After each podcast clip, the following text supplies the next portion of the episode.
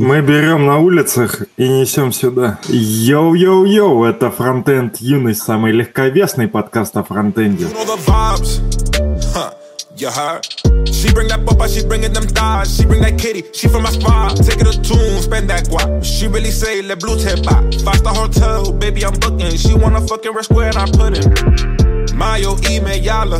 Yalla, yalla. Jump in this bed, straight by the yalla, yalla. All these Russian rappers whack, they wanna be me. She's shaking that ball, yes sir. I take off through C. И у нас в гостях Влад Шилов, член программного комитета Holy.js, инженер в резюме IO, коллекционер уточек и создатель open source проектов. Всем привет. привет. А ты бы хотел уточку с митингов Навального? Там, знаешь, такие в человеческий рост были уточки. Да больше даже. Вопрос, вопрос останется без ответа. Сколько у тебя уточек вообще в коллекции? 50. Это какой охотишься? Может быть, есть уточка, за которой ты охотишься? Ой, вы видели э, фотографию огромной утки, которая плавала где-то в море, там, или в канале в Амстердаме размером там с пятиэтажный дом? Вот такая была бы ничего. А, например, на митингах у нас подобные бывали. Я понял, кто провокатор в этом подкасте. Я не знаю, с чем мы начнем. С донатов. С донатов. Э, а у нас были разве донаты? Не донатов знаю, у нас... Не, донатов точно не было. Патронов, по-моему, тоже не было, мне кажется. Еще знаете, что, что мы перестали делать? Перебивать друг друга, как мрази полные. Вот раньше мы так делали, и было больше... Ну мы так вживую делали, а тут нихуя из-за митинга не получается нормально. Перебивать друг друга мы перестали, кстати. Ну вон у Цинкового прода нормально получалось. Они, бывало, там втроем говорили секунд по 20. Вообще а я еще, типа, в параллели включил наш э, стрим, и помимо того, что я тебя перебиваю, ты меня перебиваешь, меня еще тут звуковая дорожка со стрима перебивает с э, секундной задержкой. Это вообще ад какой-то.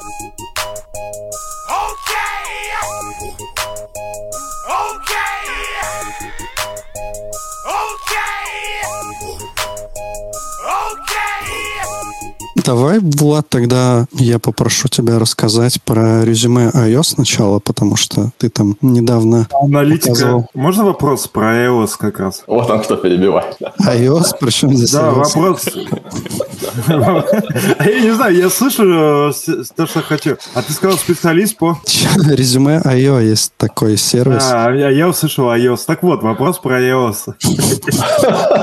А Как ты относишься к Клабхаусу? Нас просто тут спрашивают. Я э, расскажу тебе так, мое отношение к Clubhouse. Вот, во-первых, у меня Android, а во-вторых, я чувствую, что я какой-то дед, и у меня даже нету ТикТока. Вот, и когда кто-то недавно спросил меня про социальные сети, я хотел сказать слово ТикТок, и я случайно сказал тип-топ, и почувствовал, что я дед, и у меня такая седина просто свалилась на плечи, я такой думаю, вот это я дед, кошмар. Так что какой, э, какой Clubhouse? Тип-топ даже отсутствует у меня.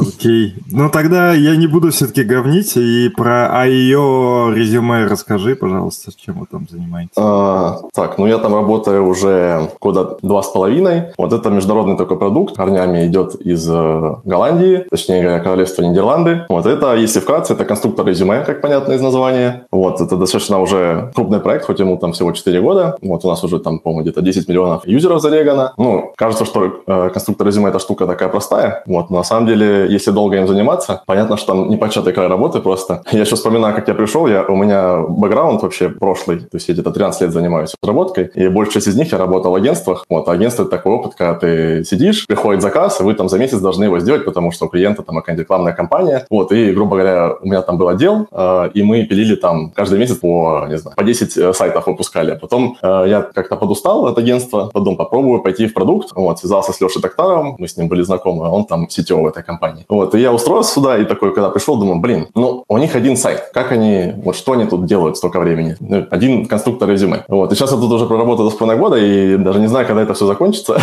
У нас столько там идей, машин-лернинги, там, редакторы фотографий, автосаджесты, там, подсказки, там, удаление с фона с фотографий, куча шаблонов резюме. Продукт большой, как бы, нас там немного, нас всего 15 человек, из них э, русский офис, там человек, наверное, 7, где-то один дизайнер, там остальные э, разработчики, вот, и мы все это вместе пилим. Такая история про продукт. Ну, то, что технически там можно всякого наворотить, понятно, а вообще пользуются как-то популярностью ваш сервис, ну, в плане все, там день, деньги делаются, Да. народу пользуется, да? Да, ну, я как бы цифры не могу называть, но я помню, что когда я перешел с агентства, сюда я посмотрел там там э, на ревеню график в админке, я такой, а, что-то я... Почему я раньше сюда не пришел? У меня возник вопрос, почему я раньше тогда не воспользовался сервисом. Надо посмотреть. Такой Туда вопрос. Когда ты, когда ты посылал резюме в резюме IO, ты отправлял резюме на э, сделанное с помощью резюме IO или нет? Так точно. Надо, да, в контексте компании быть. Ну, кстати говоря, я сделал его еще до того, как э, планировал подаваться в резюме. Я просто загуглил резюме builder, попал туда, сделал, а потом из-за этого вспомнил про Лешу Токтарова, с которым мы были знакомы, и написал ему. Так что немного в неправильном порядке все было сделано. А судя по тому, какое у тебя хорошее настроение, зарплата у тебя в евро, да? А, Вопрос без ответа. Апа.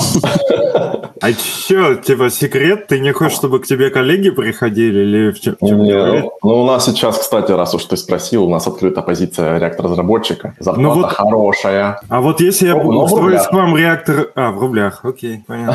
но хорошая, но в рублях, но хорошая. Хорошо. Вот можно увидеть на экране, как это работает. Это, видимо, последняя, да, вот фича, которую ты там А сделал. давайте тогда так вот, э, Алехандро, у тебя зарплата э, какая? Хорошая? Или Да. другое слово подберешь? Нормально. Рома, Рома, у тебя зарплата хорошая? Я считаю, что хорош. А, Саня? Блин, хорошая.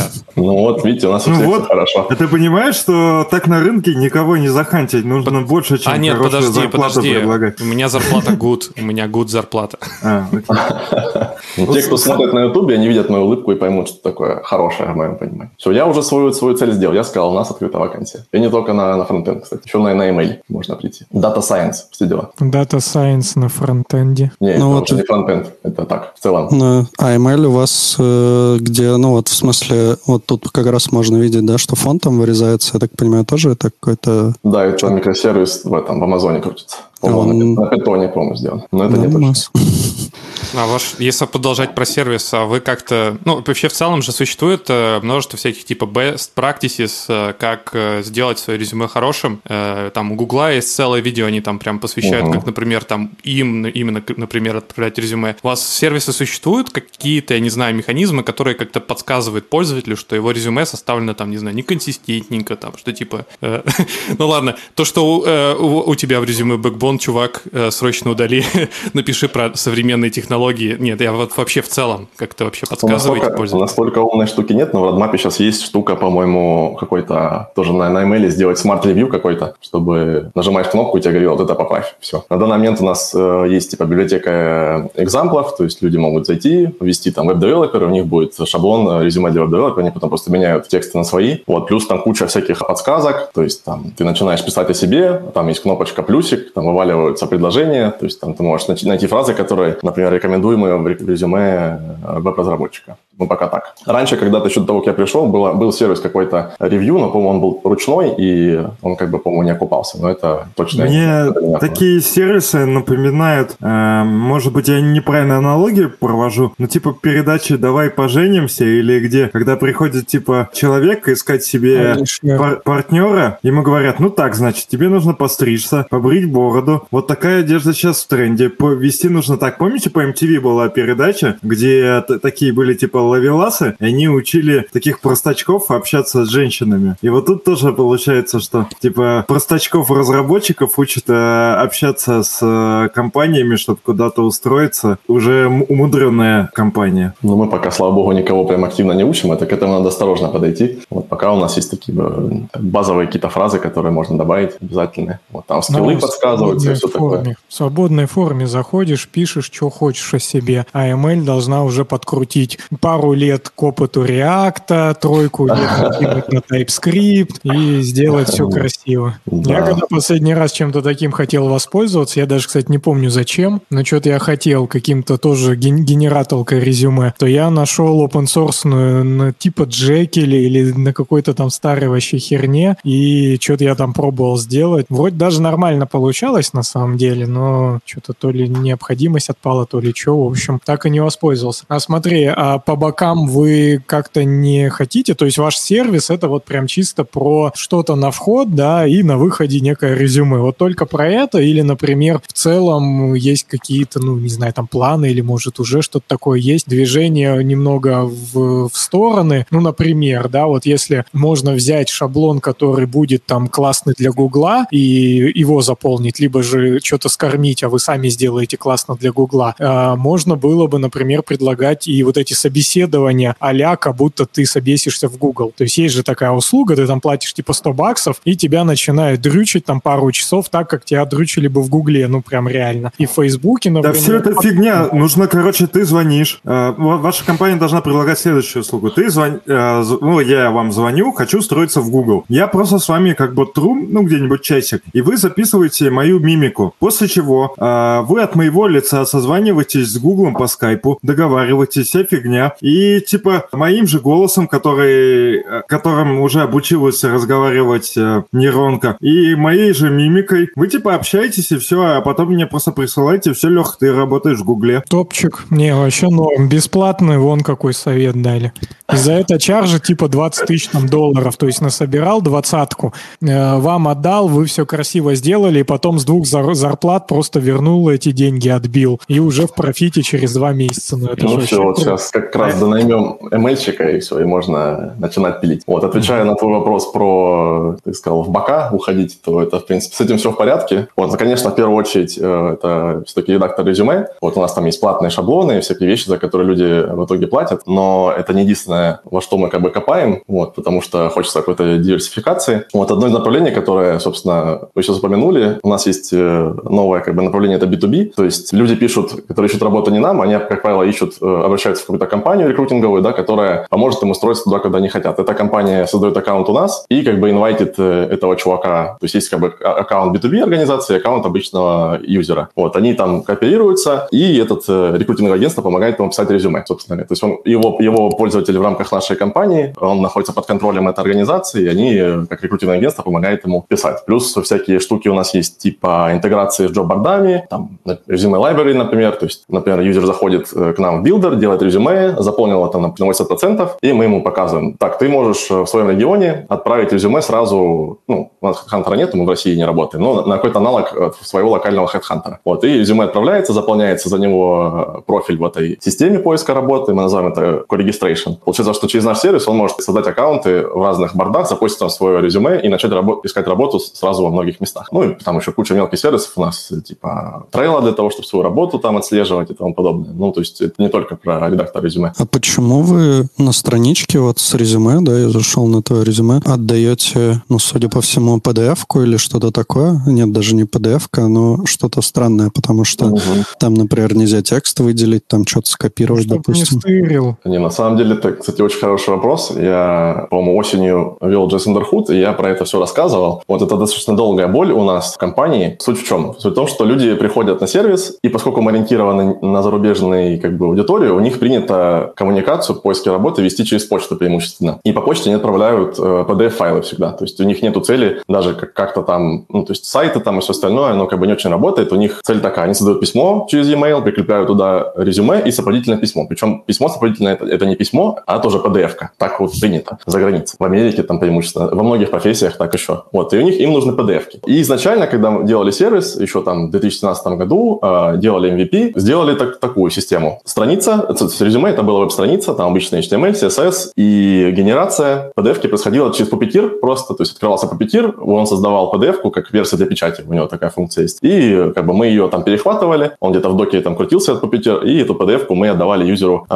в браузер. А превью было, то есть PDF-ку мы отдавали для скачивания, а превью было просто в iFrame. И тут были прям большие проблемы, потому что вот iFrame, да, длинная страница, то есть PDF это документ разбитый на страницы, а веб-страница это просто длинное полотно. И мы не могли э, никакой эвристикой повторить у себя в iFrame страничную навигацию. То есть потому что, например, мы делали какой-то JavaScript, который бегал там по параграфам, ну, это прям супер, если упрощать, бегал по параграфам, искал те, которые не влезают в viewport страницы, какой-то там пропорции, да, там А4, э, э, и скрывал те, которые не попадают. Но суть в том, что Puppeteer, например, может параграф разрезать пополам. И из-за этого постоянно были несоответствия. Плюс у чувака мог быть, ну, Puppeteer это же Chrome, а у юзера мог быть э, Firefox, например, или Explorer. И из-за этого еще больше расхождения. То есть он видит превью одно, а скачивает PDF-ку другое. Это вызывало много жалоб у юзеров. Поэтому мы решили, что раз все-таки главный формат это PDF, мы будем делать все исходя из него. Мы начали, по-моему, в 2018 или 2019 году, да, в 2019 году начали копать в сторону того, как делать PDF, э, именно в первую очередь, не делая, не делая PDF из HTML. Вот, пошли как бы поскольку у нас большинство людей занимается разработкой на JavaScript, начали искать либо на JavaScript. Большинство из них были такие, по-моему, PDF-кит называется, что-то еще. Они все работают как Canvas просто. То есть ты говоришь, вот это вот такие координаты, пиши сюда текст. Вот тут такие координаты, впиши сюда там, прямоугольник такого-то цвета. То есть, ну, понятное дело, что с API, которая предоставляет тот же самый Canvas, сделать целый сайт написать супер неудобно, потому что нету ни флексов, блочной модели, ни там нормального наследования стиля, ничего как бы этого нету. Это не подходит. Мы начали копать дальше, наткнулись на проект, который там, э, которому был тогда год, он назывался React PDF. Это просто рендерер, э, ну как просто, на, на самом деле проект сложный, вот, но это рендерер, который как бы мимикрирует обычный дом. Ты пишешь на React, там только вместо div у тебя там их компонент view, вместо спана у тебя их компонент э, текст, потом вместо ссылки link и там все такое. То есть по факту другой набор э, примитивов, которые ты используешь. Вот, там можно сверху style components там навесить, навешать. По факту ты как бы описываешь нормально. Эй, там поддержка через Yoga Layout, поддержка нормального, нормальных стилей. То есть там есть фликсы, все эти абсолюты, фиксы, до стили, там, ну, стики нету, там, конечно, в, в PDF. Но суть в том, что ты получаешь нормальную верстку. Она, конечно, есть некоторые проблемы, но она повторяет э, браузерное поведение, и ты можешь без сильных затрат на разработку делать эти PDF-ки. Вот, и когда мы сделали так, мы в итоге, во-первых, у нас есть серверный микросервис на, на Верселе, который раньше ZaitNow назывался. Там э, наш бэкэнд делает PDF-ки. А если юзер находится в редакторе, у него в браузере, в воркере крутится трек PDF, он делает эти PDF-ки. Вот, и у него все еще достаточно быстро работает, быстрее, чем э, там, ну, не, не так быстро, как iFrame, конечно, потому что там просто надо было что-то перезагружать в iFrame просто страницу, вот, но все равно очень быстро, там с анимациями переключаются эти штуки. Вот, если возвращаться к ответу на твой вопрос, почему у нас там на странице публичного резюме, то есть там, где человек шарит не PDF-ку, а именно страницу своего резюме, там просто как бы скриншот этой PDF-ки. Вот, и одна из текущих задач — это сделать так, чтобы текст можно было выделять, но это достаточно сложная инженерная задача, потому что, получается, ну, ты не можешь вставить просто PDF-ку на страницу, потому что она ставится в этом iFrame серым фоном, это будет некрасиво. Надо, по сути, как-то нарисовать слой с текстом поверх э, картинки. Но получается, что нужен шрифт такой же, плюс оно все равно будет рендериться не так же. Вот, это, короче, очень большой геморрой, пока мы в процессе решения этого. Но самое главное, что мы решили, ну, основную жалобу, которая была у нас там до 2019 года, люди говорили, что у меня вот там я сделал резюме. Многим важно, что резюме было на одну страницу. То есть они делают и хотят, чтобы вся инфа важная о них поместилась в первую страницу. Они делают, жмут скачать, открывают PDF-ку, а у них там две страницы, что-то не влезло. Это ну, их всех сильно бесило. Вот эту проблему мы решили с помощью именно э, PDF-first э, подхода такого. HTML там как бы больше нету никакого. Ну, придется фронтендеру, которого вы по вакашке наймете, как раз эту задачу и решать, я так понимаю. Пришлось целую вакансию открыть, чтобы решить задачу. Ну, кстати, тут еще прикольно, вот Zate Now, то, что он переименовался, что они все переименовываются постоянно? Реально вводишь Zate Now, а тут этот Versal. Блин, неужели настолько важно было переименоваться? У них настолько, Но... я не знаю, не летел продукт или что? Блин, давайте на Гибабель переименуем. Не, там все идеально. Я предлагаю Александру расшарить э, резюмешку э, Влада. И можно э, устроить публичный осмотр резюме. Но на самом деле у меня просто есть вопрос, я могу и без расшаривания, но может так будет интереснее. Тут вот, ну это же публичная информация, правильно? Да, ты же ее выложил публично. Ну вот, значит... А правильно я понимаю, что это на самом деле ты не себя рекламишь, а типа рекламишь вашу систему, как делать резюме, да? То есть это, да, я люблю свою компанию. Окей. А мы можем потом в ответ посмотреть мое резюме на HeadHunter и обсудить. Давай, давай, обязательно.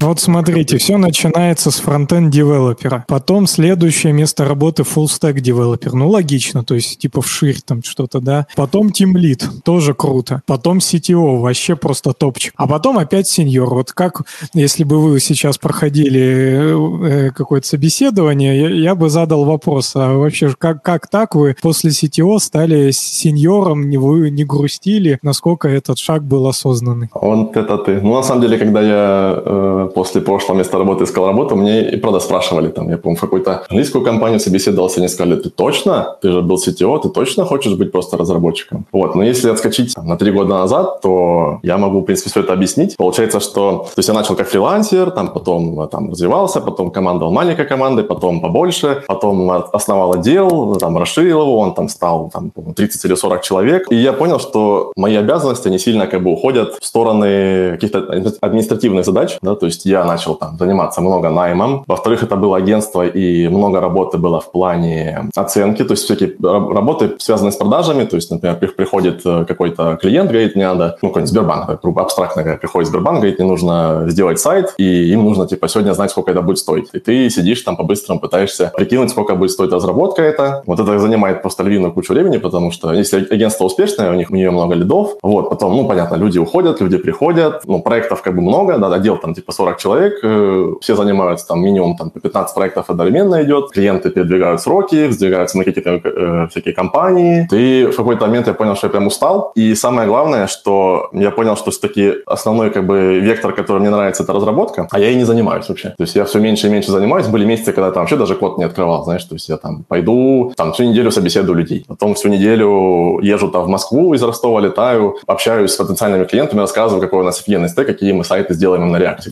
красивый. Вот, и все это как бы выбивает из колеи, когда ты шел там 10 лет занимался программированием, а потом тут наступает такой рубеж, где люди решают, хочет он становиться менеджером, да, либо хочет он становиться разработчиком. Я понял, что я хочу все-таки остаться разработчиком. Вот, мне нравится, как бы, там, допустим, какие-то руководящие вещи, вот, но совсем э, отказываться от программирования я не могу. И там у меня не получилось на прошлом месте работы это сделать. Поэтому я решил смотреть какие-то опции. Плюс мне было интересно заняться чем-то продуктовым, потому что в рамках агентского опыта, ну, у многих компаний на самом деле получается долго сопровождать продукты. У нас не очень сильно получалось. То есть мы вели проект, доводили его до запуска, и потом дальше не получалось. Поэтому мы не копали ни в аналитику никакую, да, мы не, там, не общались с пользователями там серьезно. То есть мы общались, делали опросы, как бы, когда начинали делать проект, то есть что людям, например, нужно там на сайте банка какого-то, да. Вот, но потом не, не было возможности поработать. Это как бы немного демотивирует, потому что хочется прям довести что-то до какой-то кульминации, до оптимизировать, понять вообще, как бизнес работает и тому подобное. Вот поэтому, да, там, в конце 2016 года я решил там просто пойду э, разработчиком. До сих пор не пожалел, честно говоря. Угу. Ты, кстати, вот из Ростова. А не был ты на R&D тех? Что-то мы там вроде не виделись, я не знаю. Не я, по-моему, не был. Наверное, где-то уезжал. Приходи на следующую. Карантин был, куда эти отмазки не прокатят. А. Мы знаем, что никто никуда не уезжал. Да, на следующий буду. Приходи, на следующую тоже пойдем. 4 сентября. Вторая по крутости конференция после Holy.js. Окей. Или третья.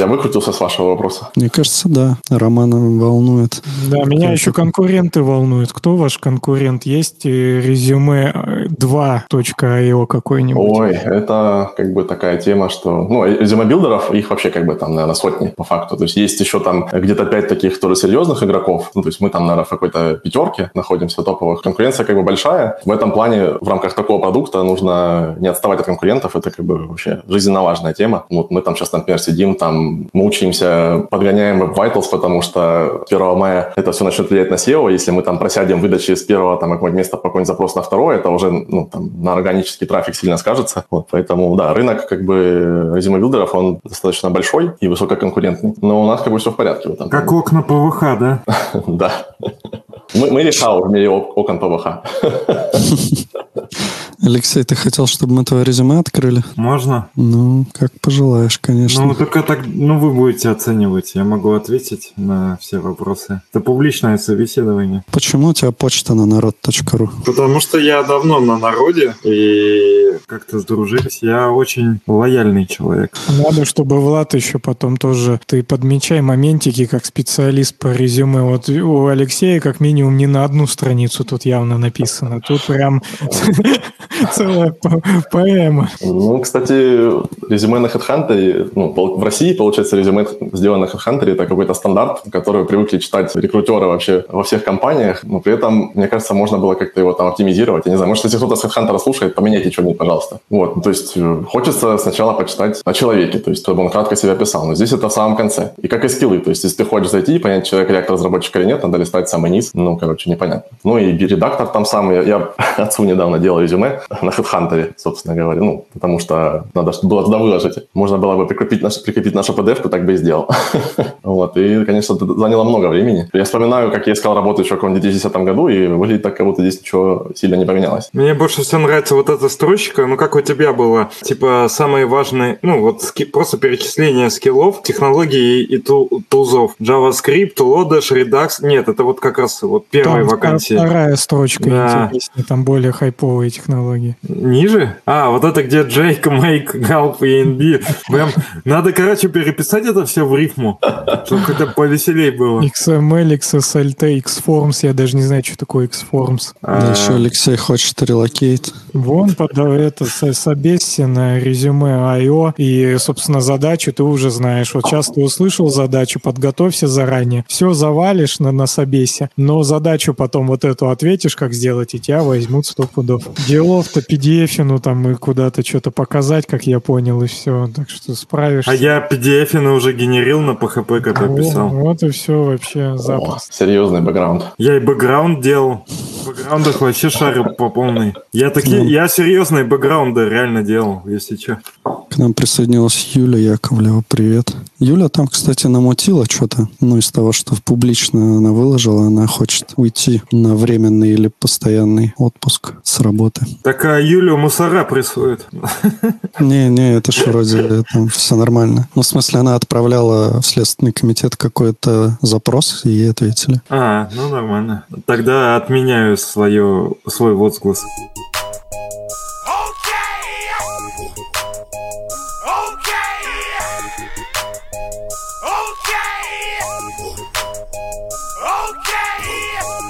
Давай поговорим про супербиблиотеку. А ты, кстати, я, я по-моему, читал твой Андерхуд, но я уже, наверное, не вспомню, про что конкретно ты там говорил. Но вот из микробиблиотек, которые ты делаешь, я знаю Color D, да, это как правильно Да, называется? кол- колорт. Colord. Лучше, наверное, Мгм. ты расскажешь про него. Я бы, наверное, перемотался немного к тому, что я рассказывал еще на, на Андерхуде и веб-стандартах в подкасте. То есть вообще к чему, как я к этому пришел, да, откуда взялись эти микробиблиотеки. То есть у меня их не одна вообще. Началось все в августе 2020 года. Нам надо было сделать color picker э, в резюме. То есть надо было сделать штуку, через которую люди будут выбирать любой цвет, чтобы покрасить сайдбар там или шапку в резюме, ссылки покрасить или что-то такое. А, Вот я, как точно, ты же полагаю, еще сделал супер Color Picker. да-да-да, вот. И я думаю, ну, типичная задача, color picker. Пошел, открыл NPM, написал там, React Color Picker, сразу выдача, React Color, какой-то пакет. Я открываю, там 2 миллиона скачиваний в неделю. Я думаю, вот это да,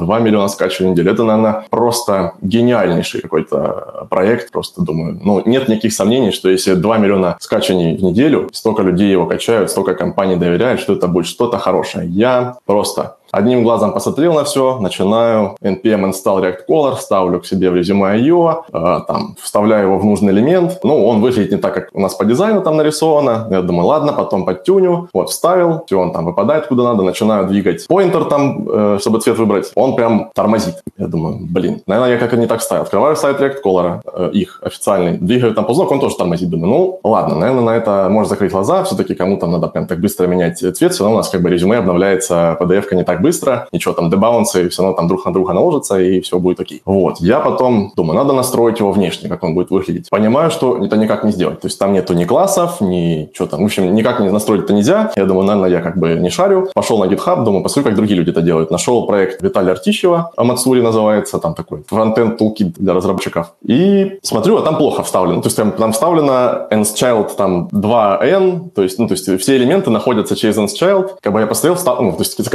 кастомизация, в общем, сделана на, на коленке. Вот не потому, что там плохой разработчик, потому что Виталий Артищев, я знаю, хороший разработчик, я по его курсам учился React там еще лет пять назад, а потому что другой опции как бы нету никакой. Вот, потом я думаю, хм, ну все-таки как-то странно, 2 миллиона скачиваний в неделю, проект должен быть хороший. Я пошел там, думаю, загоню его во все там тулзы, начну проверять. Загоняю, вижу, что у него, а, 11 зависимостей. То есть я думаю, ну это же маленький color picker, нафига ему один зависимости, и там и, и Material UI Icons, и какой-то React CSS, и Tiny Color для конвертации цвет, битов, и я поднимаю глаза вижу, что он весит 120 килобайт, весь этот пакет. Вот, это, если что, столько, сколько весит весь React DOM, то есть весь фреймворк, как бы, да, ну, библиотека, фреймворк, неважно это понятие, но то есть один компонент весит как целый фреймворк, на котором люди делают э, приложение. Вот, я прям удивился, начинаю, думаю, пойду в GitHub, поковыряюсь. Начинаю там ковыряться, понимаю, что там, во-первых, нет трешейкинга вообще не включен, тут как бы загадка, да, то есть пакет дает 10 колор-пикеров, а я использую один, но если не включен трешейкинг, сколько у меня колор-пикеров в бандле? 10. И, короче, я как-то подрастроился, еще дальше начал ковыряться, увидел, что там нету мобильной версии поддержки, то есть тачи вообще не обрабатываются, нету доступности. Вот, и я, в общем, решил забью и сел там за один день написал этот color picker ну, внутри Zima.io, там на нашем стеке, там на React и там ставят компонент, там все это, все это сделал, по-быстрому запустил, работает, ништяк. В общем, мы запустили фичу, сидим, думаем, как-то э, это было болезненно, наверное, надо сделать для других ребят эту штуку тоже им выдать, потому что там боль была сильная, как бы потратили целый день в попытках привязать этот color picker к нашему приложению, не преуспели. Вот надо сделать это для других людей, чтобы они такой проблемы не испытали. Вот, и я там за два дня его перенес на GitHub, назвали мы его React Colorful, специально, чтобы в названии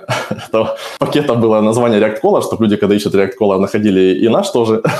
Такой хитрый маркетинговый ход. И все, мы запустили. Ну, у многих людей работа на open source заканчивается на том, что они выкладывают код в GitHub, и все, потом э, лежат и ждут э, популярности. Вот, это так не работает. Просто так мы выложили на GitHub, мы начали прям активно его промоутить, начали там два раза в неделю с моим э, коллегой Лешей Токтаром выкладывать твиты там в разные места, отмечать ситника, что мы там используем size limit, чтобы он там отретвитил и там шире был охват. У твитов пошли, написали посты в Reddit, написали статью на DevTo. Вот, потом я начал заниматься самым неблагодарным делом. Я пошел на GitHub, начал искать проекты, которые используют тот color picker и заменять его там на свой, чтобы появились... Он, я вставил сначала его к нам в Resume.io, но для того, чтобы люди начали ставить пакет, нужно, чтобы у него были скачивания, начал не вызывать доверия. Вот поэтому начал искать пакеты, которые можно его предложить, чтобы и в GitHub показывались пакеты, которые используют э, мой репозиторий, да, и, в общем, он вызывал какое-то доверие. Ну, и, в общем, это заняло там какое-то ситника подход классический. Да, он да, тоже да. ходит и везде там добавляет свои пакеты. А да, ты это... сохранил API, получается? Не, API не сохранил, это был супер геморрой. В том, ну, это, это как раз таки та цель, э, то есть когда ты начинаешь делать библиотеку, и ты хочешь сделать ее меньше, у тебя как бы два пути. Либо ты повторишь API, скорее всего, ну, точно так же, и, скорее всего, не получится сильно меньше, либо ты все переосмыслишь и вообще по-другому как не сделаешь, и получится сильно лучше. То есть, может быть, какие-то, конечно, промежуточные состояния, но я в целом решил не повторять это. То есть у меня, например, если взять этот э, React Roller, да, у них ты двигаешь э, ползунок на пикере, и он на каждый тик возвращает все цвета. То есть там он возвращает Hex, RGB, HSL, там что-то еще. Вот, и получится там этот, у них стоит внутри Tiny Color библиотека, и, в общем, все эти цвета считаются. На каждый тик достаточно тяжелые операции вызываются, и все цвета возвращаются. Я подумал, я не буду этого делать, у меня будет color picker, какую-то конкретную модель обслуживать, то есть будет hex пикер там, или RGB пикер, или RGB, RGBA пикер, который будет с, с ползунком прозрачности, в общем. Ну, скорее всего, человеку не нужно там кучу моделей, скорее всего, ну, у нас приложение, например, только hex. Ну, и это так работает, в общем. И, то есть совершенно по-другому получилось, другой UI, я отдельно отсоединил от, от color пикера поле ввода, ну, то есть, например, если взять какой-нибудь скетч, у них там, представляешь, что их там дропдаун color пикера, там RGB input, hex input, это все ползунки, там зоны для выбора цвета. Вот, я это разобрал на компоненты, чтобы люди могли там собрать это все из, из кусочков, вот, и каждый кусочек как бы сам по себе мало весит. То есть подход, он как бы не, в общем, не, не наследует API React Color, и из-за этого у меня был прям лютый геморрой э, его куда-то вставлять. И изначально, когда я все это делал, я увидел, что React Color используется в сторибуке, и я с самого первого дня хотел засунуть React, ну, мой пакет React Colorful в Storybook. Но из-за того, что там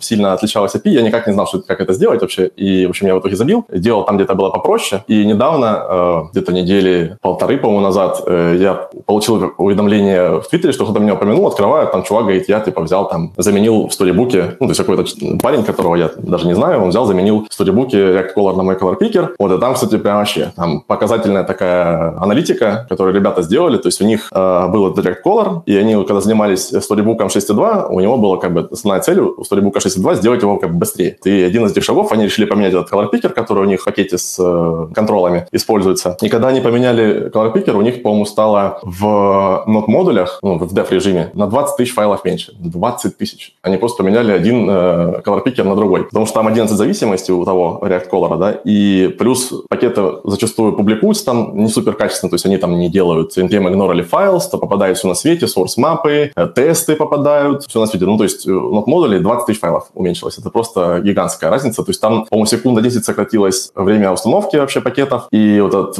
когда, ты, когда они делают, по-моему, npm там run start, ну, в в Storybook вообще Def режим запускает, он на несколько секунд быстрее стал запускаться. Вот, то есть это сила просто одной смены зависимости, то есть это почему я акцентирую, что это все важно. Вот, плюс как бы разница в перформансе, ну, если там кто-то захочет посмотреть, можете зайти на сайт React Color, React Colorful моего, и просто подвигать поинтер, который убирает цвет, и вы как поймете, что, ну, то есть там у одного там, не знаю, 10 FPS, а у другого, не знаю, там, за, за 60 все вываливается. Вот, и к чему? Возвращаемся дальше к этому, к open source. Немного я... А, да, ты уже открыл даже pull request. Да, в общем, там во втором э, сообщении у них там идет аналитика. Цифры mm-hmm. я как бы точно не помню, ну, ты пролистал только что цифры. Это уже какие-то графики, но там слабо видно, что, как там изменилось все. Ну вот, импакт. Вот, даже а, 5000 файлов, по-моему, и 20 мегабайт вот на диске. Неплохо. Да, это, мне кажется, очень показательно. Вот, ну, и, в общем... Да, прикольно, такой весь путь э, ты рассказал, прям э, мотивирующий, как можно ну, там да, свою да, библиотечку да. создать, а потом ее, соответственно, везде там продвинуть. Очень Тут, прикольно. кстати, еще есть такой момент э, любопытный. Ну, люди многие, как и я тогда, выбирают пакет, исходя из того, насколько он популярный, да, то есть, ну, есть как бы ванити-метрика вроде звездочек на гитхабе, да, это как бы, по сути, характеризует как бы, маркетинг этой библиотеки, не сколько ее качество, ну, люди не ставят звездочки, как правило, не потому, что они использовали, а потому что они, о, я типа добавлю себе закладки, потом воспользуюсь, то есть это как скорее какой-то маркетинговый охват. Вот, но выбирают зачастую по скачиванию на NPM, да, и то есть я тогда выбрал, потому что было 2 миллиона скачиваний, и когда Storybook забрал мой Color Picker себе в пакет, у меня с 50 тысяч скачиваний в неделю стало 550, по-моему. То есть это, это как бы то, из чего строится. То есть не, не надо делать как бы хорошую библиотеку э, зачастую, чтобы она стала популярной. Надо просто попасть к зависимости к хорошей библиотеке, популярной. это так, работает. Ну и вообще многие популярные библиотеки, они становятся популярными либо потому, что они первые были сделаны, либо потому, что у них название, которое просто находится первым в NPM. То есть, например, супер простая загадка. Самый популярный пакет для работы с цветами на NPM. Color. Угадал. То есть и так, и так строится там все вообще. Там еще может быть в британской версии, и в английской версии. А сколько, сколько у тебя звездочек-то? 1050, по-моему, что-то такое. Ну, больше. А что, а что так мало? У меня он на гибабеле 400, а он вообще бесполезный. Ну, ну почему? Нормально. Учитывая, а сколько твоему пакету там времени? Моему как бы 7 месяцев всего. Ну, ну ладно, ладно. А у тебя поддержка докера есть? Мне вот подвезли. Чем док докер компоненту. А зачем мне докер? Я...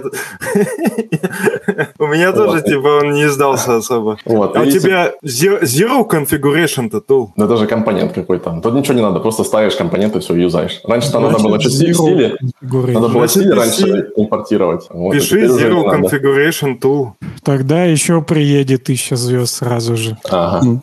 Мы Zero просто de... гении маркетинга. Zero dependency зато, вот что вещь. Вот, да. Zero configuration tool and zero dependencies. Zero runtime и, в общем, все, что можно zero добавить, это прям все норм. Zero calories там добавь на всякий.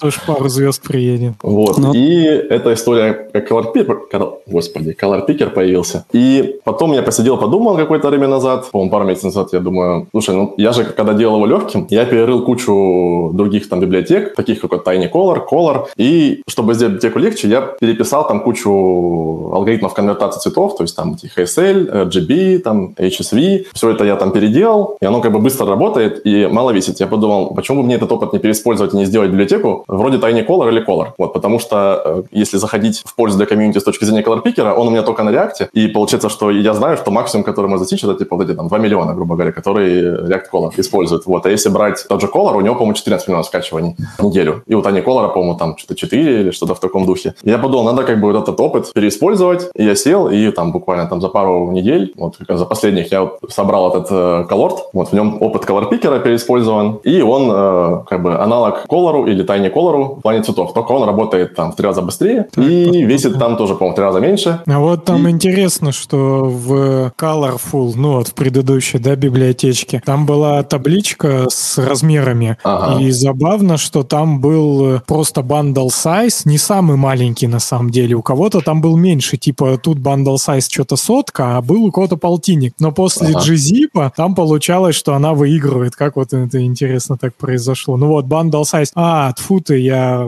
глазами неправильно смотрю. Там, как, как правило, так, так не бывает. Из, из очков, да. Вот, я и не понял, да, мне сказал 120 написано, и что-то я тупанул. Да, да, да, тогда все логично, четко. Вот, да. С колорпикерами там ну, там большие цифры, вот, кажется, что там больше заметная разница, но вот с конвертером цветов тут уже цифры маленькие, ну, как бы относительно маленькие. То есть, например, Tiny Color, у него вес, по-моему, 15 килобайт, я не знаю, там лучше бенчмарк поставить, я уже точно цифры не помню. Вот, но по факту тут работает такое-то простое правило, то есть вот тут есть бенчмарк чуть ниже, ниже в ритме, вот, и суть в том, что я ничего не оптимизировал, то есть я просто написал, либо сделал бенчмарк, запустил, и она уже работает три раза быстрее. Поэтому есть такое правило для меня, у меня локальное, чем меньше кода, тем быстрее работает просто. Конечно, там нужно знать какие-то вещи, разум... ну, то есть надо там не пихать функции в циклы э, и тому подобное, вот, но в целом мало кода быстро работает. Ты забыл добавить сюда Zero Dependency. Точно. И фронтенд юность в качестве медиа-спонсоров. Но вот, название, я... название хорошее, название мне нравится. Да, мы, блин, брейнштормили три часа по, по его поводу.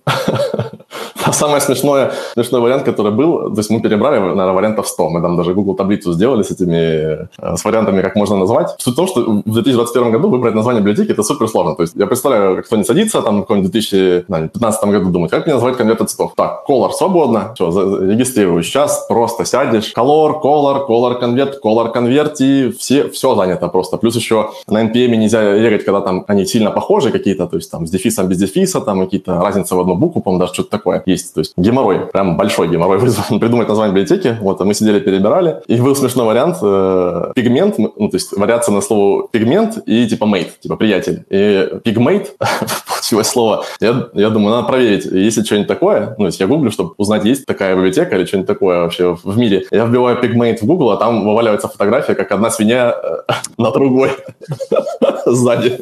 Зато долго о логотипе не пришлось бы думать. Да.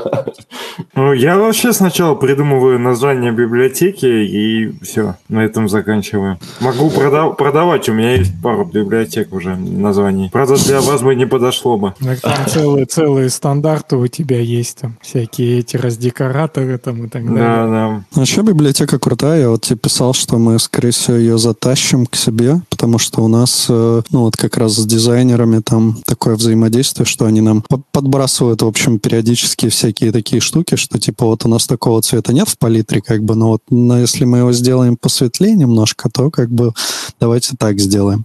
Угу. Вот. Мы, конечно, написали там а свою функцию, куда ты просто передаешь там что-то... А, ну, ну, короче, она сначала хекс в RGB переводит, угу. а потом возвращает тебе типа строку для того, чтобы в RGB подставить. Вот. Ну, такое решение, ну, как бы пока работает. Ты эту задачу уже два года, по-моему, решаешь с этими цветами.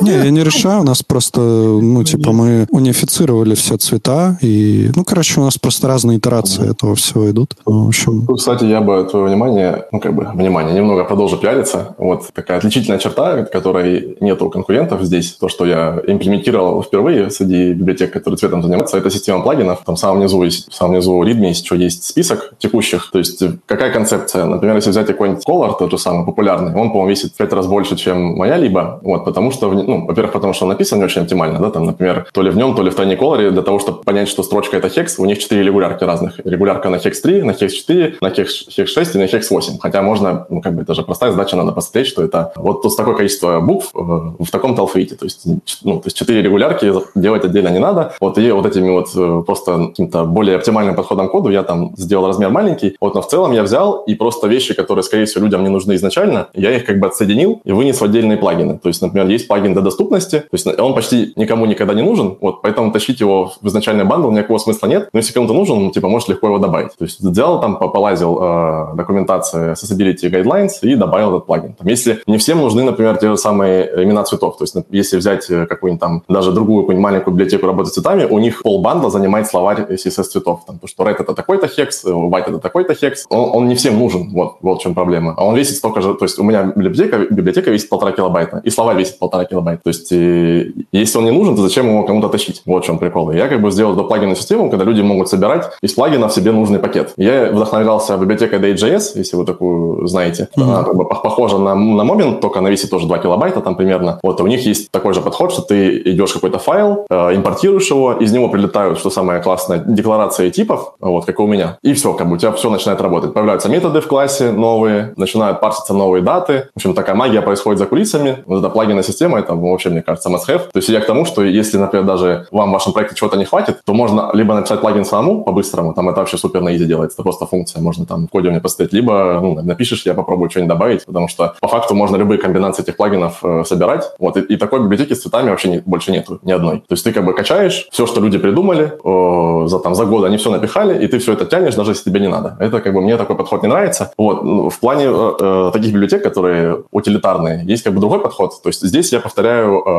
chainable API, то есть то же самое, как ну, люди как привыкли, там, как в моменте люди пишут, как в других э, библиотеках типа Color или Tiny Color, они там делают какой-то input, а потом каждая функция возвращает типа экземпляр этого класса, и они цепочкой могут какие-то операции делать. Типа возьми такой-то цвет, возьми красный, сделай ярче и верни там HSL, например. Вот это как бы то API, которое люди используют. Я прям делал аналитику, но есть другие библиотеки, как э, DataFNS, да, только для цветов есть там ColorFNS и тому подобное. И вот такие либо никто не использует, потому что ну, людям не кайф вот это вот заворачивать одну функцию в другую, что-то лишний раз там думать, вот, поэтому поскольку, ну, прикол этих вот которые функциональны, как DataFNS, они типа трешейкаются хорошо, то есть у тебя есть куча разных функций, и ты все эти функции по отдельности подключаешь, и только качаешь только то, что тебе нужно. Вот, но в Chainable API так невозможно, потому что у тебя как бы класс, у него все эти методы, ты не можешь это отрешейкать никак нормально, вот, и поэтому мой путь это просто маленькое ядро, то есть ядро, которое умеет Hex, RGB, HSL, там базовый ярче, темнее, валидно-невалидный, там, и темный или светлый, все, как бы этот базовый функционал как бы там есть, он там умещается весь там в один, там, 48 килобайта, и все, а потом, что хочешь, то и добавляешь. Нужны CSS названия цветов, добавляешь. Многим они как бы не нужны. Нужен там HAB какое-то цветовое пространство, добавляешь. И, в общем, у меня, исходя из этого, прям долгоиграющие планы на эти плагины. То есть я вот, например, хочу добавить, сейчас поэтапно иду, хочу добавить новое цветовое пространство, называется оно LCH. Оно, кстати, было анонсировано в этом на CSS Level 5, по-моему, не 4, 5, по-моему, да, недавно. Это прям супер крутая штука. И я прям к ней стремлюсь, и я хочу через нее сделать миксование цветов. Вы про LCH что-нибудь слышали? Нет. Это вообще прям огненная штука. Я сейчас просто простой пример расскажу. Я прям вдохновлен просто это, это, это, этим цветовым пространством. Если, например, взять какой-нибудь градиент, да, как мы обычно делаем, из RGB в RGB, да, там, да, ну, из двух цветов, там, из хекса в хекс, хекс это тоже как бы RGB. Например, вы делаете там с какого-нибудь темно-синего в какой-нибудь там ярко-желтый, да, и кажется, что из желтого в синий должно пройти как бы через какой-нибудь зеленый, да, то есть, ну, то есть нету там ничего, ну, то есть все такие, такой, такой ты ожидаешь переход цветов. Но из-за того, как работает э, вот эта арифметика э, в RGB, он будет идти и менять как бы все вот эти цифры R, G и B с, с одного на другое. И в середине этого пути получится так, что все эти цифры, они близко к середине, к 128, и у тебя будет серый цвет. Хотя ты как бы не ожидаешь, что там будет серый цвет, потому что ты ведешь как бы из желтого в синий. Откуда тут может взяться серый? Но это так. То есть оно оказывается посередине, где все эти цифры усредняются, и там серый. Вот. А LCH, он как бы совершенно другую как бы арифметику приводит, то есть он строится из яркости, хрома это хрома, и, короче, оттенок, яркость и этот, э,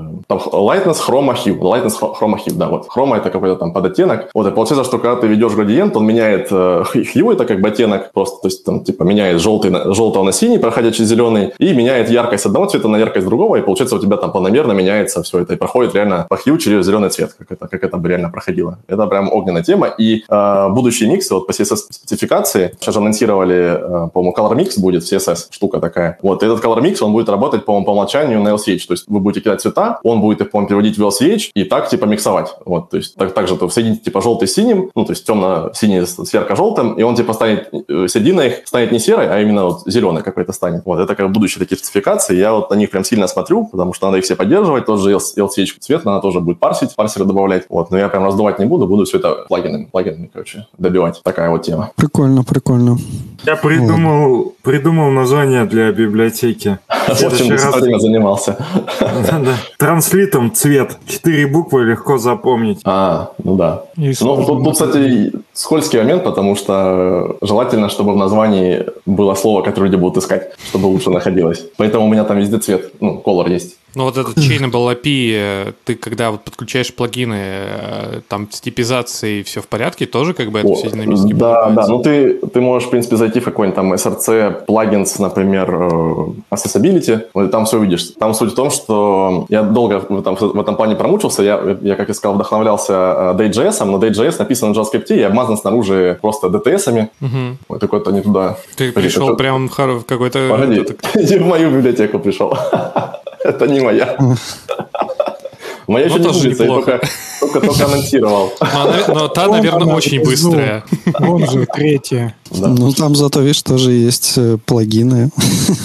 Короче, там используется уличная магия, там э, метод, добав- метод добавляется через прототип, Мгм. берется класс, прототип и добавляется метод, потом через declare модуль я добавляю новый метод э, прямо в интерфейс этого класса. Мгм. То есть в FTS есть такая штука, что ты импортируешь файл, и когда ты его импортируешь, если там есть declare модуль, он добавляет в нужные там объекты или интерфейсы или там классы, добавляет еще поля. Вот, и ты, то есть это так работает. Поэтому тут немного олдскула через прототип, то есть так-то основано на обычном классе все, вот, но тут прототипы под капотом в плане Такая, плагина. конечно, запись ма- магическая, мне кажется. Да, да, блин, я столько времени это потратил, чтобы понять, как это сделать на TS. Причем меня прям иногда раздражает, я пишу все либо на TypeScript, но наблюдаю, как это делают люди, ну, то есть люди, которые пишут либо на JavaScript, у них как-то проще всегда вот эти все хитрости происходят, потому что они просто DTS-ку куда-то за- за- засовывают, и потом у них там все магически расширяется. А я пишу, и мне надо все писать на TypeScript, и вот это вот все подружить, меня прямо надо уничтожает этот процесс. Я пишу код э, столько же, сколько иногда мучаюсь с TypeScript. В плане плагинов я прям долго просидел. Они также, наверное, эти DTS-ки потом поддерживают уже сто лет. Ну, то есть ты выигрываешь, проигрываешь на старте, но в долгу это, наверное, Да, да, да. круче. В общем, Ну, плюс- меня прям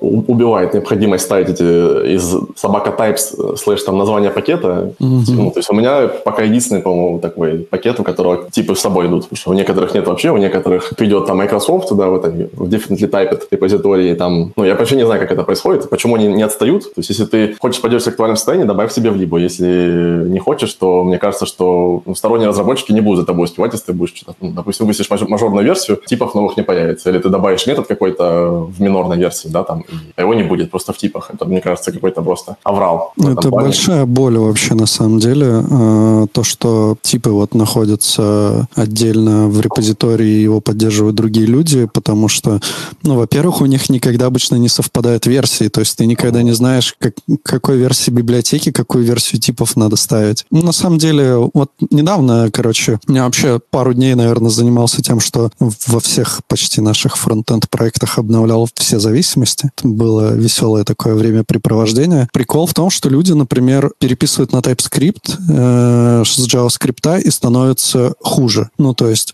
вот, например, чуваки, есть такая библиотечка React Map Box.jl, по-моему, если я не путаю. Вот, ну, короче, она просто берет, есть такой API, ну, или как библиотека для работы с картами, Mapbox, ну, и сервис, там много чего, короче. И это просто обертка над э, этой библиотекой, чтобы, ну, типа, из React было удобно с этим всем работать. Прикол в том, что они переписали на TypeScript, апнули минор, инстанс, как бы, карты, они сделали типом any. И, то есть, ну, короче, когда ты хочешь поработать, как бы, с библиотекой, ты не можешь этого сделать, потому что у тебя везде теперь any, ты вообще ничего не можешь, как бы, нормально проверить, вызвать там и так далее. И вот лучше бы они вообще ничего не делали, и на JavaScript все нормально работало. В общем, это прям боль, конечно, да. Но самая большая боль — это когда люди не пишут никакие changelog'и. Они просто апают мажоры и даже не пишут, что они поменяли. Вот, и я вообще прифигел. Но на самом деле большинство людей все-таки пишут changelog'и в open source, и это, конечно, радует. Так это же частично влияет на то, будут использовать твою библиотеку или нет. То есть, Ну, как твоя бы- библиотека может быть просто единственной в своем виде и никаких альтернатив. И Ну, люди- альтернатива самому написать. То есть, если ты видишь, что разработчик как бы посредственно относится к этому делу, то ты, может, свою напишешь, если тебе важней. Может быть очень сложно прям. Ну, то есть вот, например, есть Роман точно знает такая библиотека, ну, точнее, не библиотека, я даже не знаю, что это. Ну, это, короче, open source identity and access management. Это K-Clock называется штука. Вот, и у них есть просто, ну, библиотека на JavaScript, она там, ну, довольно большая, как бы для работы с э, там авторизацией и всем таким, и вот там просто нет вообще никакого changelog, по крайней мере, я что-то не нашел. В Там забавно. Там, там на самом деле э, это не главная проблема, конечно, что нет changelog. Там, там внутри миноров тоже мо- могут проскочить какие-нибудь мажорные штуки, которые поменялись, поэтому там что пиши changelog, что нет, в любом случае может развалиться даже там, не знаю, в патчевой версии. Ну да, и ты просто не напишешь как бы сам это, потому что ну, там не, невозможно, мне кажется, это ну, ты очень много времени на это убьешь. Нам, компанию надо отдельную, которая будет заниматься развитием этого продукта. Нам э, Андрей задает вопрос, юзали Semantic Release. Вот мы, кстати, не юзаем Semantic Release. Mm-hmm. Я видел примеры использования Semantic Release, и мне что-то не понравилось. Ну, то есть там changelog просто можно писать там в определенном формате, есть какой-то стандарт, типа, и ты его пишешь, и, и все в порядке. А вот Semantic Release, он прям... Ну, это для монореп, я так понимаю, в, по большей части. То есть в обычном проекте, наверное, его использовать особо смысла нет. Но, в общем, что-то я, я видел примеры, мне вообще не зашло. Очень много всего, и я так понимаю, что он предполагает, что у тебя на всю монорепу... Это вот, кстати, у Apollo такая же история. У них на весь монорепозиторий один changelog, где, ну, они как бы обновляют итерационно, типа, все зависимости. Ну, в общем, тоже довольно странная такая штука. Мне кажется, все-таки лучше, когда даже в монорепозитории у каждой библиотеки все-таки как, ну, свои changelog'и там, всякое такое. Но это, наверное, тоже зависит от, если они прям супер связаны, то может быть и нормально.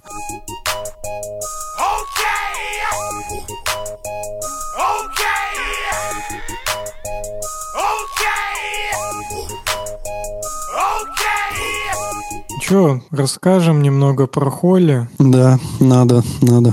Правда, неизвестно, выйдет ли подкаст к моменту, когда стартанет Холли. По нашему графику он, скорее всего, выйдет, когда все Холли уже закончится. Но... А кто сводит, точнее? Не знаю, ты, наверное. Я думаю, да, ты. Ну, я сведу.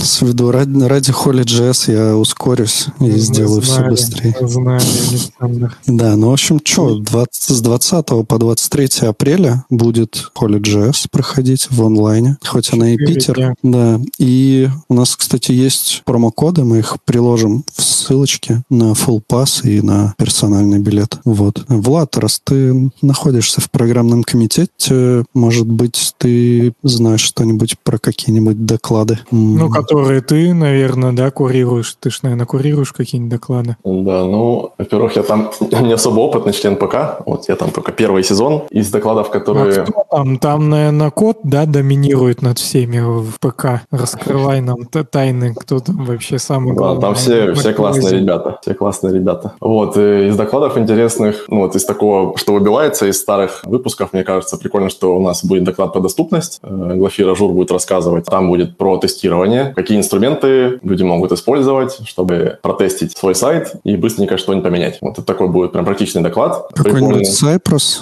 Ну, в том числе там и Cypress, по-моему, там всякие экстеншены, то есть там есть и те, которые можно загнать в, там, по-моему, доклад именно так и называется, npm run Oli test, то есть то, что можно загнать в Oli, то, что можно загнать в браузер как экстеншн, посмотреть, ну, в общем, все вам спойлерить не буду. Вот там будет и теория, и практика, доклад парный, вот это из такого прям, что выбивается. Вот, разумеется, там будет э, Виталий Фридман, он расскажет про DevTools, вот, будет э, Антон Немцев будет рассказывать про авторизацию, про, про безопасность, вот, давно его не было видно, тоже, мне кажется, можно сходить. А, там да. он, будет, он будет рассказывать про то, как использовать WebAuthn, чтобы с точки зрения бизнеса, то есть у него там все объясняется тем, что вам нужно добавить эту штуку, чтобы ускорить флоу в регистрации и тем больше зарабатывать денег. То есть такой тоже практический доклад э, с точки зрения применения. Что еще? Будет э, Слободин Виталий рассказывать про CI-CD в GitLab. Там, по-моему, будет такой воркшоп э, из двух частей. Виталий Климов, по-моему, будет рассказывать про тесты ВУ какие-то. Вот, из, из того, что там я, например, веду, и мне кажется, можно сходить. Ержан Таракулов, это парень Ой, из, да, да, из Топтала. Да-да-да, он будет рассказывать про то, как они в Топтале делали э, генерацию статики там, через React. Вот. Это такой доклад во многом применимый людям, у которых есть legacy stack, как у нас. То есть у нас, как у ребят в Топтале, у нас э, лендинги сделаны на рельсах, и им нужно как-то туда, не переписывая всю инфраструктуру, этот огромный монолит, им надо было добавить э, генерацию статики, чтобы все быстро давалось, чтобы был React UI-киты, там, гидрации и тому подобное. Вот, они там прямо изобрели такую штуку прикольную, которую достаточно легко, ну, при желании подрубить э, на структуру, не переписывая все на свете. То есть с точки зрения как бы сохранения денег бизнеса, это прикольная, прикольная вещь. Вот, сходу сложно что-то больше вспомнить, я и так э, свой мозг сейчас нагрузил основательно. А что тут есть какие-то линии? Вот мы целые линии видели, что в стадии рассмотрения доклада. Тут осталось уже несколько дней. Может, это какая-то недоработочка, что есть такие... Ну вот выше можешь сделать, Сань. Там вот, кстати, по Любас тоже будет топовый доклад. Виктор Вершанский расскажет про родословные зависимых типов. Вот он крутой тоже. А, где, вот. где, где? Вот, было. Доклад в стадии рассмотрения. Ну, то есть, как-то, я не знаю, странно. Ну, в том... А, так это, это, это какие-то лайтинги. То, скорее всего, э, партнерская такая перебивочка. Да, ну, да, это топ, топовый доклад вообще. По-моему, тоже вот, вот из был, мой коллега. Да, скриншот вот был, где был Ржан, один наш кореш, и Александр Каратаев тоже наш кореш. Так, и вот здесь сразу тоже два, два наших кореша. Я, кстати, этот, э, надеюсь, Леша меня простит, мой коллега тоже рассказывает на холле Джейси доклад про serverless и всякие там штуки, edge computing, то есть там, что можно делать в Cloudflare, то есть за пределами своей инфраструктуры, силами облачных сервисов. Тоже крутой доклад, это прям вообще must have. Вообще, Рома сказал эту мысль, но ощущение такое, что, ну, типа, вот на этой холле доклады будут намного больше процент прям классных докладов, чем, ну, чем до этого. И прям действительно там смотришь, и довольно интересно, и хочется прям посмотреть посмотреть многие из них. Это потому, что там твоего доклада нет. Ну, да. Нет, ну, классных, не классных, но вот лично мне, которые прям интересны, почему-то да. Может, я немного как-то это раскачался и готов там смотреть. Мне последнее время вообще много чего заходит. Я за всякие разные доклады что-то смотрю. И даже смотрел последний видос Макеева. То есть вы представляете, насколько я сейчас стал плотоядный на доклады на всякие. Вот. Но почему-то действительно вот прям много многие доклады, не знаю, там все, не все, ну, короче, очень многие, охота прям посмотреть, даже если это не связано с какой-то напрямую профессиональной деятельностью или даже сферой интересов, а просто любопытно про, про что-то такое посмотреть. Это, ну, не знаю, с чем это связано, может, так чисто субъективно получилось, но есть такое. Про машин learning будет доклад еще такой хардкорненький. Там из да, теории, как это все работает, и там даже будет что-то про перевод там чуть ли не питоновских моделей э, в JavaScript. Короче, чума тоже можно сходить. Это вроде тоже в первый день я вот тоже обратил внимание. Было, было так. Че ты мало показал? Ну, это ты же амбассадор. Че ты сразу выключил? Там Дмитрий есть, Махнов, э... я вот как... Да, да, давай, Сань. Там, там два доклада будет от моих коллег из Болта. Это про модули э, будет рассказ и про React Native приложения, про крепкость React Native приложений в вашем... Ну, это, кстати, тоже классный доклад. Я слушал прогон, там прям прикольные инсайды. Не только в плане ну, мобильных приложений, а в целом. Там скорее прикольно у ребят подход, как они вообще там все, все обмеряют меряют, у них там все в аналитиках, прям классно вообще. Как они там, то есть там доклад, по сути, история, как компания ловила э, утечку памяти в приложении через кучу там метрик. Э, в общем, прикольно. Приложение, у них, по-моему, приложение какой-то, то ли доставки, то ли что-то такого, и приложение, которое постоянно у кого-то открыто на телефоне, непрерывно. То есть, ну да, тех, это кто... для ресторана а, в, приложение. В, в, в ресторане, да, точно, открыто постоянно на телефоне. И они искали там утечку, из-за которой там раз пару дней, по-моему, вылетало приложение. Прям классно, я послушал с удовольствием первый программ. Вот еще наверняка будет классный доклад от нашего братишки тоже, от Александра Шушунов. Шушунов, да, Шушунов. Угу. Ну, потому что это такая, мне кажется, как-то распространенная. Там, это тоже, кстати, прикольно. Там э, у них такой боевой опыт э, того, как они, по-моему, интернет-магазин какой-то оптимизировали, чуть ли не там, у которого не было 10 page speed. И тут э, формат такой, в формате истории, как они такими простыми шагами там довели до какого-то нормального уровня просто. Не, не только там кодом, но и какими-то там договорами с бизнесом там, и тому подобное. Да тут куда ни глянь, одни да. наши как кореша тут в какой доклад не, не тыкни вообще. Да, ну, реально такой маленький э, этот, наш, наш мир фронтендерский. На Климова тыкни. На Климова мы уже тыкали.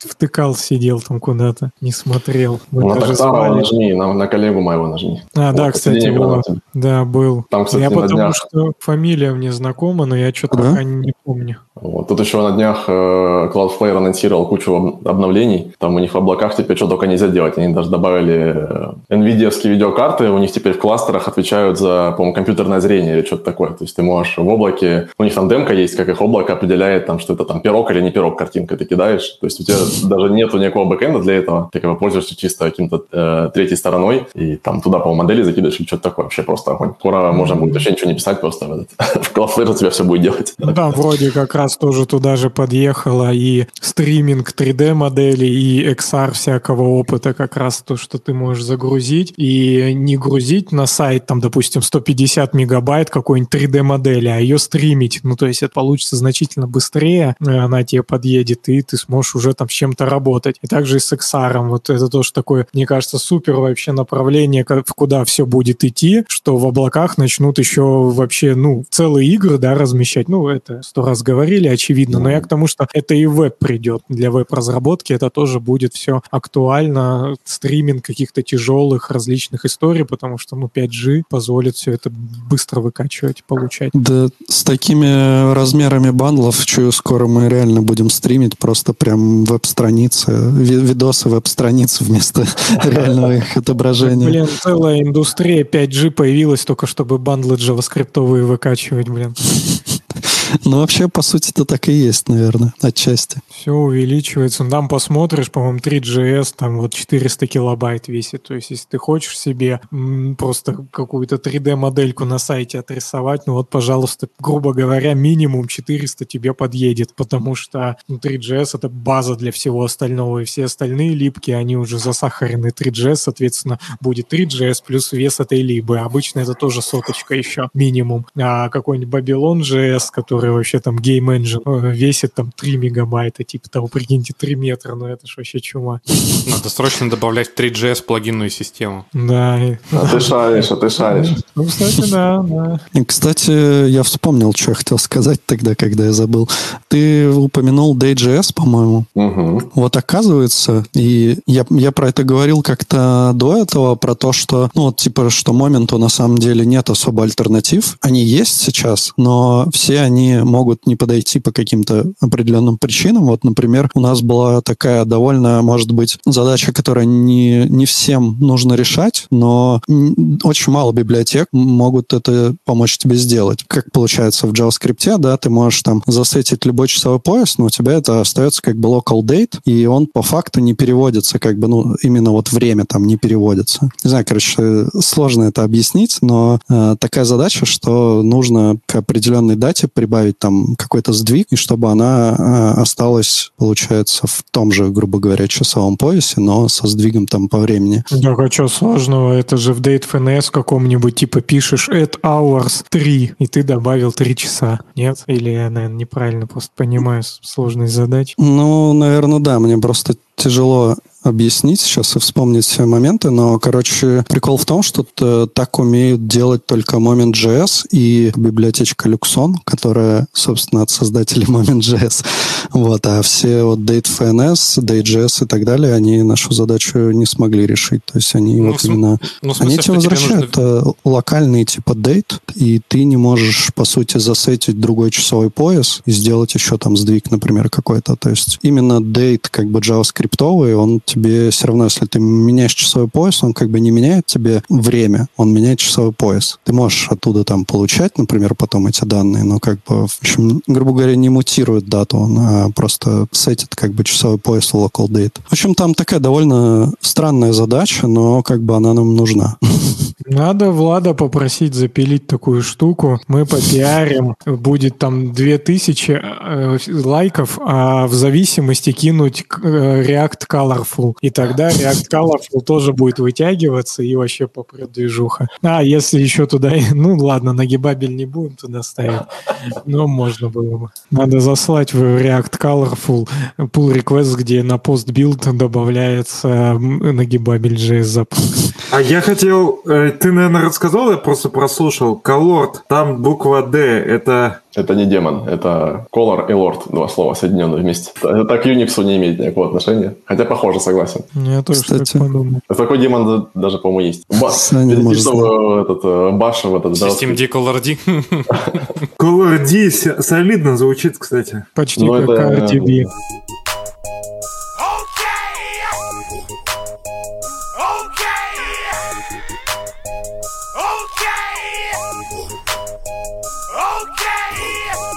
Мы еще это переписали. Я все переделал, перенес с Хаски на Simple Git Hooks. Вот это вообще bleeding edge технологии. На Хаскеле надо было. Я прям прыгнул в тренды. Да, В чём- да. Осталось чём только на колор переехать. Профит-то в чем? Профит, ну, как минимум, типа, меня смущает, короче. Они- Хаски, чуваки, блин, вот что такое хаски, да, по сути? Это вообще рэпер. супер, супер простейшая система. Ну, я, конечно, в код не смотрел, но судя по тому, как это вот вообще работает, это тупо взять твой package.json, достать из него, грубо говоря, ключ значения, э, зайти, открыть файлик, который лежит в .git slash hooks, как бы там прикомит, допустим, и сохранить это туда. И, в принципе, он больше вообще не делает ничего. И чуваки такие говорят, мы хотим, короче, денег, потому что, э, ну, вот, типа, нам нужны бабки, мы сменим лицензию, как бы так, чтобы вы не могли ее там использовать вроде в коммерческих целях там или что-то такое. Вот, и все, как бы, ну, пришел какой-то другой чувак, написал Simple Git Hooks, который там тоже весит меньше, делает все то же самое, как бы, и вот и все, и там проще в использовании еще. Да, И с нормальной они- они лицензией. Консоль сра- стали высирать о том, что просим денег. Они апнули мажор и сменили там лицензию. Хера себе прикол. Ну, там, Ну помимо да. прочего, по-моему, еще какой-то э, тоже пост-инсталл у этого, у Хаски. То есть там установка долгая, что-то происходит, я уже не помню, с чем конкретно он там работает. Но, в общем, делаются вещи, которые, по идее, делаться не должны. Это многих раздражало. Это долгая установка. Ну да, ну вот Ну, Simple Git Hooks резонно. прям супер быстро работает и вообще никаких проблем. Да там еще надо-то, ну, лично мне обычно нужен просто прикомит, и все. Больше я не помню. Что-то, по-моему, еще какой-то использовал я хук когда-то, но это типа такое а было, ну, странное что-то. А вот прикомит, понятно, везде нужен, и, и все. И если действительно это можно как-то быстрее ставить, еще они какие-то придурки с лицензией, ну, не знаю, у нас, наверное, нет, потому что мы чекаем на то, что если лицензия не open source, вот это все, ну, ненормальная какая-то, у нас ничего там не ругалось вроде. Ну, как бы оно же ничего не сломается, пока ты не решишь обновить версию. Ну, в смысле, оно и так не сломается, но с лицензией ты влететь сможешь. Так что мы решили перебздеть. Ну что, Все. я думаю, что можно заканчивать. Спасибо, Влад, что пришел и так согласился. Я тебе написал за, за час, наверное, до Да. подкаста.